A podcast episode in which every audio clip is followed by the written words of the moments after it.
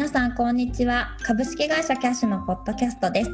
このポッドキャストではキャッシュの中で働く人が実際に話すことでキャッシュの雰囲気や仕事の進め方コミュニケーションの取り方を皆さんに感じていただきキャッシュに興味を持っていただくことを目的としています。ナビゲーターはキャッシュピープルチームのまゆゆです仕事や家事をしながら聞いていただければと思いますはいでは、えー、っとですね、本日のポッドキャストなんですが、Android チームについてお話をさせていただきます。えー、っとまず自己紹介なんですけれども、えー、っと今回初回ということなので、ナビゲーター私の自己紹介を簡単にさせていただきます。はい。えっと、キャッシュのピープルチームで採用をやっているまゆゆと申します。とまゆゆというのは前職の習わしでついたあだ名をそのままキャッシュに持ってきたっていう経緯があるんですけれどもあのすごく呼びやすいので皆さんにまゆゆと呼んでいただいております。で主な領域は本当あの今はですねキャッシュの採用全般を見させていただいているということになっております。というわけでですね私の自己紹介はこのくらいにさせていただきたいと思いますが今日はですね Android チームの、えーと、メンバーお二人にお越しいただいておりますのでまず、えーとコニファーさんから簡単に自己紹介をお願いしたいと思います。はい、Android チームと iOS チームのエンジニアリングマネージャーをしている小西と言います。えー、ネット上ではコニファーという名前で活動することが多いですね。コニファーというのは大学時代にクリスマスにコニファーの木を部室に持って行ったらそれ以降ずっとコニファーと呼ばれるようになりました。一応さっき眉のエピソードがあったんでこれも話した方がいいかなと思って話しました。キャッシュには2017年の12月に入社して今ちょうど3年と少し経ったぐらいですね。で最初のうちは1年半ぐらい Android の開発をしていてでその後 iOS とサーバーも少しあってで Android を主軸に置きつつちょうど去年ぐらいからエンジニアリングマネージャーとして活動しているという感じです。よろしくお願いします。よろしくお願いします。コニファーの木ってどんな木なんですか？あのクリスマスツリーみたいなやつで。もみの木。ちっちゃいやつかな。もみの木なのかな。コニファーでカタカナで出てきますよ。ググったら。じゃあちょっと後でググってみます。はい、ありがとうございます。えっと本日はもう1名お越しいただいているので、はい、自己紹介お願いします。はい、えー、Android チームでテックリードをしている神楽坂と言います。えっ、ー、と、 Kyash に入ったのは、えっ、ー、と、去年の5月なので、まあ、まだ8ヶ月ちょっとの、えっ、ー、と、ぺいぺいということになっております。はい、本日はよろしくお願いします。お願いします。全然ぺいぺいじゃないですよ。神楽坂っていうのを紹介で出すのか、ね、進歩っていうな本名を出すのか、どっちなんだろうって思って聞いてました。いやもう私の本名は知ってる人の方が少ないんで、今後も神楽坂で通していこうかなとは思ってますね。神楽坂ってあの神楽坂ですか？あこれは普通に地名から取った私のハンドルネームなんですね。そこから取ったんですね。えー、何かゆかりがあるんですか？神楽坂あたり話すと長くなこのポッドキャストが終わってしまうんでじゃあそれはまたあの別のタイミングで伺えればと思います。はい、というわけでですね、えーと、本日はせっかくですね Android チームの、えーと、お二人にお越しいただいているのでチームの紹介から伺えればと思います。はい、今、アンドロイドチームは僕と神楽坂さんともう一人、牛久保さんという方の3人でやっています。といっても自分はあの開発にそこまで入ることはなくて、最近少し開発をもに戻り始めたぐらいなので、あのほとんどあの神楽坂さんと牛久保さんが2人でガツガツ進めていただいているという感じですね。で大きなプロジェクトが四半期ごとに、まあ、1つか2つか来るんですけど、あのそれを1人が1つないし2つ、まあ、もしくは3つかな。3つ持ちつつ開発をガツガツ進めて、えー、世に出していると。そういうチームですね。神楽坂さんから何かありますか？アンドロイドチームについて。そうですね。いやいい紹介だったと思 います。難しいですよね。アンドロイドチームっていうあの、アンドロイドに主軸を置いて、こう、コードを書いているとはいえ、アンドロイドを書いてるだけじゃないってことの方が多かったりするんですよ。特に神楽坂さんとかは、あの、コード書いてる時間、今、全体の何割ぐらいですか ?6 割ぐらい ?6 割ぐらいですかね。それ以外の時間って、あのどういうことやってます？そうですね。まあ、アンドロイドチームというか、私の仕事みたいな話になってしまうんですけど、えっと、ざっくりと言うと、そのプロジェクトを前に進めるために、えっと、必要なことっていうのをやっていて、で具体的に言えば、そのプロダクトマネージャーが、えっ、ー、と、仕様とかを考えるんですけど、その仕様の事前検討にあたって、その技術的な判断軸が必要な時に、えっ、ー、と、その話をしたりとか、あるいは、えっ、ー、と、実際にプロジェクトがあの進み始めた時に、まあ、こういうところをあの決めなきゃいけないよねっていうあの話の論点を整理したり、えっと、スケジュールとかですね、あの、こういう話はここまでに決めてほしいですみたいなものを、えっと、お願いして、で決まったことをみんなに周知したりっていうような、まあ、とにかく、あの物事を前に進めること全般をやっているっていうような形ですね。うん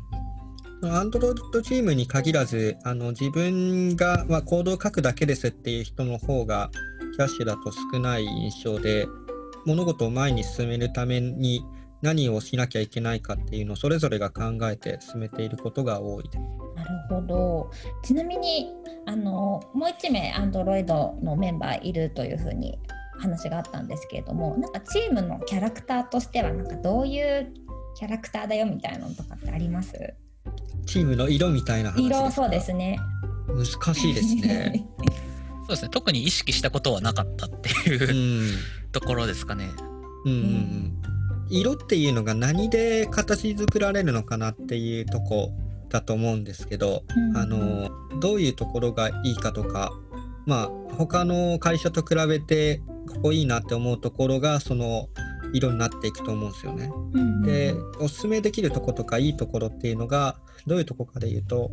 まあすごいざこう雑多に上げていくとまずレビューは早い。フルリクエストのレビューは早いんでこうそういうとこは仕事はしやすいかなっていうのとか、うんうん、あとは最近はあのチームの人数が増えてそこまで日が経ってないんですけどちょっと聞きたいことがあるときに、まあ、Zoom で今10分いいですかとかっていうやり取りが普通に行われたりするんで、そういう話しやすさみたいなのはいいとこじゃないかなとは思いますね。うんあ確かにそれはありますね。私先ほどあのキャッシュにジョインしたのが去年の5月っていうようなお話をしたと思うんですけど、まあ、ちょうどこういうご時世が始まったぐらいの時期だったんで、あの面接とかじゃあはあのキャッシュのオフィスに行ったことがあるんですけど、えっと、実際にあの入社してからだと一度もキャッシュのオフィスに行ったことがなくて完全にリモートで働いているんですね。で、まあ、そんなような状況下でもさっき言ったあの Zoom とかのカジュアルなコミュニケーションだったり、まあ、そもそも Slack のテキストベースのコミュニケーションとかも活発なんでなんかリモートだからこういうのがやりづらいみたいなのとかは、まあ、特に感じたことはなかったなとは思ってますね。うん、よかったです。なんかそういうリモートでもあのやりにくいって感じたことがなかったって話を伺えてピープルチームとしてはすごく安心しました、ありがとうございます。はい。というわけでですね、まあ、今 Android の、えーと、メンバーを募集しているということで募集要項も今出てるんですけれども、まあ、ですね、今なんで、えーと、Android メンバー募集してるのかっていうところを伺えればなと思います。うんまあ、募集しているのはあの、まあ、手が足りないっていうのはどこの会社も同じだと思うんですけどあのじゃあ手が足りた時に何をやっていきたいかでいうと去年資金移動ライセンスというのを8月に取得してでそれでキャッシュの中だとやれることがすごく広がったんですよね。うん、やりたいこと自体はいっぱいあってでそこをあのキャッシュが求めるスピードで実現していくのにモバイルのエンジニアの手をもっと借りたいっていうのが、まあ、募集の背景と。何をやりたいかっていうのが一番気になるところだと思うんですけど、うん、そこをなかなかこうパブリックに言いにくいっていうのがまだあって法律面だったりも関連すること多いですし、まだ実際に出せるかわからないっていうのも結構あったりとかしてその規制の話とか、えー、と会社の事業的な話とか、まあ、いろんな要素があってまだ表立って話せないんですよね。まあ、そこが一種のキャッシュの中で働く面白さでもあるんですけどそこを時事抜きの時事を知ってるみたいなこうちょっとムズムズするような感覚というか、うん、うんうん、募集しているのはやりたいことを実現するために、えー、と一緒に働く仲間をさらに求めているっていうところですかね。なんか取り留めもない話になっちゃいましたけど、神楽坂さん補足ありますか？そうですね。まあ、やりたいことが具体的に言えないというのは、まあ、全くもって同じで、まあ、そのあたりも、あの、私は金融業界で、金融業界っていうか、まあ、金融ジャンルで働くのが、まあ、キャッシュが初めてだったんで、その、外から見ると想像もつかないような細かいところまで、その法律の影響っていうのが及んでいて、うん。まあうんうんうん。それを満たしつつ、ユーザーに使いやすいものとの両立をどうするのかみたいなようなところも、まあ、やりがいではあるなというふうには思ってはいるものの、そうですね。まあ、やりたいこと具体的には言えないんですけれども、まあ、方向性としてで言うと、えっと、キャッシュは、えっと、まあ、そもそも最初のスタートからすると、キャッシュによるあの付加価値っていうのは、えっと、まあ、決済時の通知とかっていうようなセキュリティ面の部分と、あともう一つは、あの、お得ですね。あの、ポイント還元であったりっていうような、えっと、お得をしていたっていうような文脈がありますと。で、まあ、今後は、まあ、もちろんお得はそうなんですけど、まあ、単なるお得っていうだけではなくて、その、お得があるからユーザーが使うっていうよりは、あの、キャッシュ自体のアプリにこういう機能があるとか、あの、こういう、えっ、と、使いたい理由があるっていうようなものを、えっ、と、どんどん作り込んでいって、まあ、それ単体で、えっ、と、キャッシュっていうような、あの、アプリ、サービスを選んでくれるような、えっ、と、機能っていうのを、えっ、と、作っていくっていうような方向性は、えっ、と、決まっていて、まあ、それに向けて、たくさん、あの、リストアップされているっていうような形ですかね。うん、素晴らしい補足でしたね。ありがとうございます。最近本当にあのマネージャーをやっているとは言っても結構自分の言葉足らずなことも多いんでいろんな人に補足をお願いして助けてもらうっていうスキルが磨かれてきた気がします。でもあの周りから協力を得られるっていうのもなんかこうキャッシュの一つの社風といいますかすごくなんかこう、困ってることがあるっていうと結構手を挙げて助けてくれる人が本当チームの垣根を越えて多いなっていうのはすごく日々感じております。おーうん、そこはキャッシュのすごくいいところですね。このポッドキャスト自体もまゆゆがこういうのどうかなって言ってたところに、あの自分も Android の採用をちょっと進めたいからって言って乗っかったみたいな感じですもんね。そうですね本当これも Slack のテキストベースで話がどんどん進んでいったっていうところなのでなんか手を挙げれば誰かが助けてくれて物事が進んでいくっていう感じの会社だなと感じてます。うんちょっと話戻るんですけどなんか資金移動ライ資金移動ライセンスを取ってからすごくモバイルチームがめちゃめちゃ忙しくなったなっていう印象が傍から見てあるんですけれどもなんか肌感としてどうなんですか？変わりました？資金移動ライセンス取ってからやっぱり。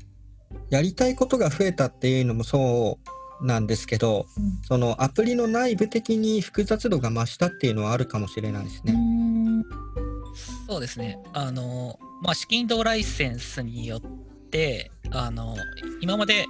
えっと、キャッシュが使ってたのは、もうポイントというか、その法的には、えっと、現金ではないものだったんですけど、資金移動ライセンスを扱うと、その現金っていうものを、えっと、扱えるようになる。で、現金って要は出金できるっていうようなニュアンスで、えっと、ポイントと違っていろいろな用途に使えるからこそ、まあ、資金移動ライセンスを取ったっていうような話はあるんですけど、まあ、そうなるとそのポイントと現金って当然混ぜちゃいけないんですよね。それはもう法律で明確に決まっているような話なんで、えっと、明示的に分離しなきゃいけなくて、で、えっと、それぞれできることが違うので、そういったような制御は、まあ、サーバーサイドもそうなんですけど、モバイル側でもあのユーザーが混乱しないようにだったり、あの間違えて操作ができないようにだったりっていうようなことで、えっと、考えなきゃいけないことが、えっと、多くなって、うん。そのやらなきゃ、あの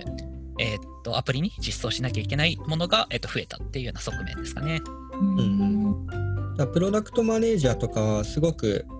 むちゃくちゃ物事を考えて仕様に落としていて単にこれをやりたいからこういうふうにやるのがユーザーにとって一番分かりやすいだけだとダメでユーザーにとって分かりやすいところとあの法律上満たさなきゃいけないところのバランスをめすごくうまく取らなきゃいけないんですよね。でリーガルと話してでこういう風にできないですかねみたいなのを釣り合わせてでモバイルチームからもその辺のし絶対こうした方がいいんじゃないかとかそれはすごく使用上難しいからこうしてほしいみたいな調整を一手に引き受けてやってたりするんであのすごいなと思っていつも見てますね。で忙しくなったかで言うと、まあ、確かに忙しくはなってますね。うん、やりたいことも増えたし、その1個やる中でも考えることも増えたしっていう、うん。両方で。まさに今本当10から100のフェーズですよね。そうですね、うん。あの具体的な金額は多分言っちゃいけないんですけど月の決済額で言うと相当な額になってるんで、うん10、100今少なくとも一重のフェーズではもうないですね。そうですねうん、今キャッシュ自体ももう100名を超えるか超えないかぐらいまでの組織レベル組織規模にはなってきてるので本当にいろんなメンバーが入ってきているなということを日々感じてます。じゃあ今なんかあのやりたいことがたくさんあるっていう話をいただいたんですけれどもと今の課題としてはどんなことが挙げられますか？これ僕から言ってもいいですか？神楽坂さん。お願いします。はい、まあいくつもいろんな課題は大なり小なりあるんですけど自分がマネージャーとして一番感じてるのは、えーやりたいこと多いって話につながるんですけど、うんプロジェクト上事業上やりたいことっていうのが多いんでどうしてもその技術的にこれをやっていきたいとか、まあ、例えばアニメーションはもっとこだわりたいだったりあの最新のライブラリに追従したいとか、まあ、構成もっと古いコードはこうした方がいいよねとかっていうところをちゃんと、えー組織として時間取って取り組むみたいなことができてないんですよね。そこは課題かなとは思ってますね。テックリードとしてチームを牽引している神楽坂神楽坂さんの視点ではどんな課題が挙げられますか？あの技術的な課題っていう観点だと、まあ、そのキャッシュ自体もアプリを出してから、まあ結構な年数が経っていて、で、えー、とその資産を、まあ、脈々とあの引き継ぎながら開発しているところなので、まあ、技術的な負債っていうのは、まあ、当然ありますと。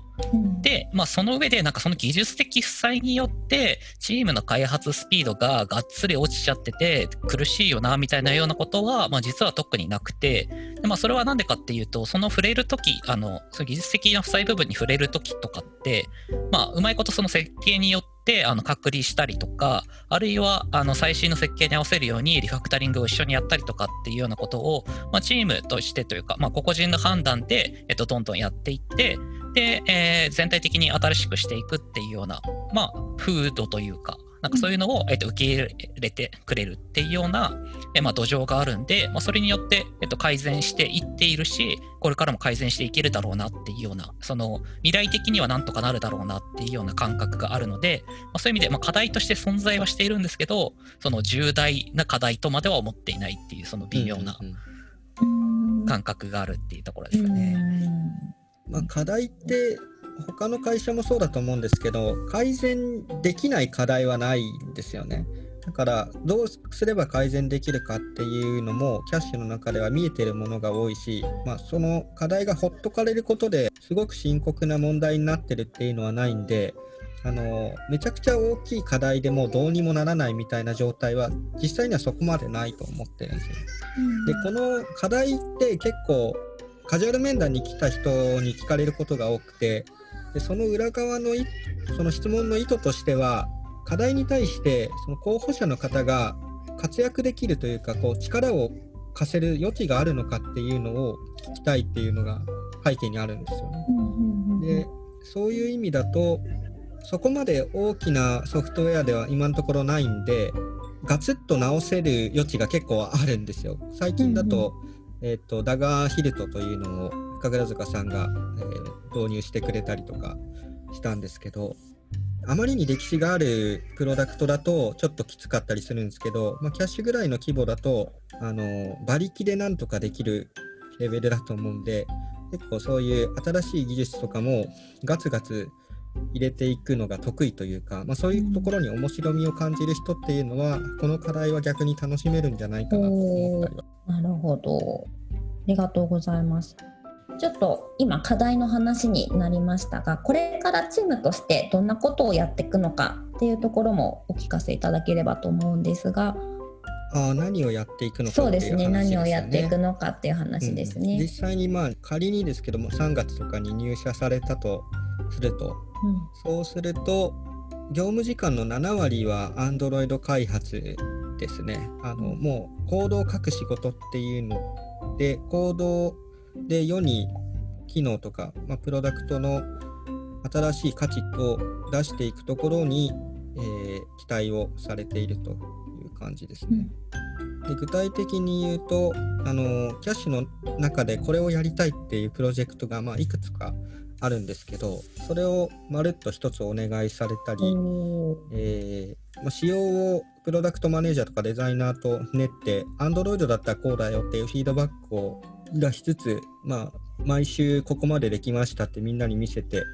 こうすごいねすごいすごいねって言ってこう鼓舞しながら進めるみたいな動きとかを求められているし、まあ、そういうことをみんなでやっていこうかなと思ってます。うんうんあとは今だとあのかなり大きいプロジェクトに実は取り組んでいて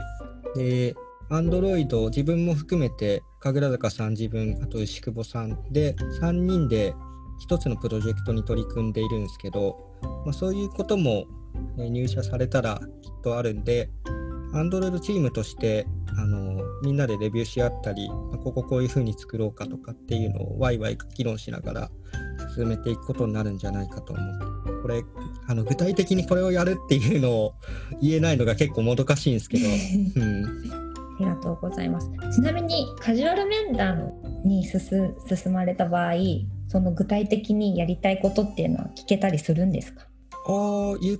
ていい範囲であの伝えてはいますね。あおの一応 CTO、CPO の許可というかすり合わせでここまでは話していいよねみたいなのを聞いて面談に臨んでるんでこういうパブリック本当はパブリックな場でも話せるように今後は調整していきたいんですけどあの今は面談でお話しさせていただく形になってますね。なるほど、ありがとうございます。じゃあ、あの、より詳しく聞きたいって方はぜひですね、また最後にもお知らせしますが、カジュアル面談にお進みいただけると嬉しいなと思ってます。えっ、と、今このタイミングでキャッシュの Android エンジニアとして入っていただくにあたって、まあ、こういうところがあのおすすめできるよみたいな、こういうキャリアを踏めるよみたいなことがあれば、ぜひ教えていただきたいです。ああそれ僕はぜひ神楽坂さんに聞いてみたいですね。あの普通に興味あります。そうですね。えっと、まあ、まず、先ほどと内容が多少重複しちゃう部分があるとは思うんですけど、一旦はその Android のプレイヤーとして集中できるっていうような場を提供できると思うので、Android 開発っていうものにフォーカスして、えっと、ガツガツ、えっと、開発していきたいっていうような、えっと、人にはかなりお勧めできるようなチームにはなってるなというふうに思います。うんで、えっと、まあ、もちろん Android エンジニアとしてのまあ募集の体で今喋っているんで、あの、すぐにというか、あの、Android エンジニアに対するおすすめっていう観点ではちょっと違うかもしれないんですけど、まあ、キャッシュだと割とその、これやりたいですって手を挙げたらやらせてもらえるっていうような浮上が、そのエンジニア側にももちろんあって、で、具体的に言うと今 iOS チームにいる1名の方って、もともとキャッシュではサーバーサイドをやられてた方で、で、iOS にもチャレンジしたいっていうふうに言って、まあ移動されてきたっていうような方だったりするんですね。なんで、そういったような、まあ、サーバー、iOS、Android みたいなところで、もちろん、その人数の都合とかは当然あるんですけど、まあ、チャレンジしたいっていうふうに思ったら、じゃあちょっとまず半々でやってみようか、みたいなようなこととかも、えっと、当然やっていけるような、あの、形なので、まあ、Android だけじゃなくて、他のやつもっていうような、えっと、希望とかっていうのも、まあ、将来的には、えっと、叶えられる土壌があったりするんじゃないかなっていうふうに思ってます。コードをガツガツ書きたい人にはおすすめで、あとは文化とかプロダクト観点だと、自分がいいなと思ってるのは、普段使ってるプロダクトを自分の手で改善していけるところですかね。まあ、普段使ってるものが、あの、いち早く、一番早く使えるわけですよ。新しい機能とか、新しいサービスを。で、まだ他の人が使ってない中で、新しいカードの発行とか、新しい、まあ、銀行の接続とかっていうのを、いち早くフィールドテストできた時のこう喜びというか、あのいろんな人が関わって、えーそれを実現しているわけなんで、社内でやっぱり盛り上がるんですよね。初めてそこが実現できた時っていうのは。で、そういう楽しさというか、まあ、すごいざっくり言うと楽しいなって思うことは多いですね。うん楽しいって大事ですよねやっぱりね仕事してる時間って1日で3分の1ぐらいを占めるので楽しいと思うってことはすごく大事かなと思います。とですねあのちょっと伺いたいんですけれども 結構金融っていう分野になってきてさっき法律の話もちょっと出てきたかと思うんですけれどもなんかこう法律の知識がないとダメとか金融の経験がないとダメとかそういったことではないですよね。あそうですね、そこまで必要ではないですね。あるといいのは慣習法の知識とか、最低限のところはあるといいなとは思うんですけど、うん、あのいいっていうのは他のプロダクトマネージャーとかリーガルと話す時の共通言語が増えるんで、うん、あの議論しやすいんですよね。うん、なのであったらいいぐらいですね。なかったとしてもあの専門家がいるしその専門家の人たちもコミュニケーションが上手な人が多いんであのどちらかというと Android のエンジニアとして入った場合は Android のエンジニアとしての専門性を他の人に提供しつつあのうまくすり合わせてより価値があるものを世に出していくっていうのを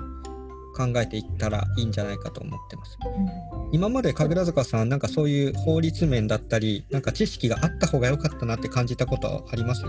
キャッシュに入ってからだと、まあ、当然もともと知っていたらいろいろ話すあのスタートダッシュで話してたんだろうなっていうような気持ちとかは入社直後とかは当然あの思ってはいましたけれども、まあ、実際は、えー、っと実際に仕事していく中であったりとかあるいはこういう知識が必要だなと思ったら自分で調べたりとか、で、プロダクトマネージャーとかと話してて、あ、こういうルールがあるんだよみたいな話を伺ったりとか、っていうようなところで、まあ、業務を通じて必要な知識っていうのは、まあ、インプットされていくので、まあ、今振り返って思うと、まあ、そうでもなかったなと、あれば便利だったなぐらいの認識ですかね。うん、そうですね。あの具体的な知識っていうのはそこまで必要なくてこれをやるにあたって法律のチェックってちゃんと通さなきゃいけないんじゃないのかなみたいな勘どころっていうのは仕事をしていく中でキャッシュの中経験の中でこう培われた気はしますね。なるほど。そうですよね。金融ゴリゴリの金融出身の人ってエンジニアチームだとそんなにいないですよね。よく考えてみると。お二人も実際に前職は金融分野とはまた違うところでしたよね。そうですね、うんうん、なのでそのあたりは入社後にいろいろキャッチアップをしていただけたらなと思ってます。何かこう最後にもう時間も迫ってきたんですけれども最後にここを良くしていきたいとかなんかそういったことあれば教えてください。チームとしての生産性をあの、うん、上げていきたいんであの、うん、いい人は揃っているからなんだろうな、難しいですね。ここよくしていきたいか。なんかこう、生産性を上げるような取り組みをもっとできるといいなとは思いますけどね。うん、なんかうまくまとまらないな、これに関しては。なんかすごく大きな不満っていうのがないからっていうのはあるかもしれないですけどね。そうですね、まあ、生産性の取り組み、生産性改善の取り組みとかが今、後手に回ってるっていうような、えー、と話は前にもあったと思うんですけど、それもまあ、あなんだろう、プロジェクトでやらなきゃいけないことが多いっていう文脈で、なんか、その CXO 人の技術に対する理解がなくてできてないっていうような話ではなくて、まあ、むしろ逆であの CTO の方とかは必要性っていうのは十分認識してもらってはいてであとは、まあ、条件が整えば、まあ、やっていけるっていうところまでは進んではいるので、そういう意味では、まあ後の一押しっていうようなところまでは来てたりするから、そうですね。そうですね。あの理解はあるし、いい人も揃ってるんで、まあ、プロダクトデリバリーのスピードをもっと上げられないかなとは思ってるんで、今4ヶ月でできているようなものを、まあ、3ヶ月とか2ヶ月半とかでできるような改善ができていくといいなと個人的には思ってます。はい、ありがとうございます。ではそろそろ時間も差し迫ってきたので、えっ、ー、とまあ Android として Android エンジニアとしてゴリゴリコードを書いていきたいと思う方はですね、ぜひぜひあの入社していただくとよりスキルアップができるんじゃないかなと思います。えー、と最後になりましたが、えー、と気になる方はですね、ぜひご連絡をいただければと思います。あのツイッターあのピープルチームでツイッターをやってますので、キャッシュピープルチームというふうにツイッター入れていただくと、えっと、白背景に水色の K のキャッシュの K マークのアイコンが出てきますのでそちら見ていただいて DM などいただければあのご連絡させていただきます。はい、じゃ本日はですねコニファーさんと神楽坂さんお話いただきまして本当にありがとうございました。ありがとうございました。ありがとうございました。はい、ありがとうございます。それでは今日のポッドキャスキャッシュのポッドキャストはこれにてお開きです。お疲れ様です。Thank you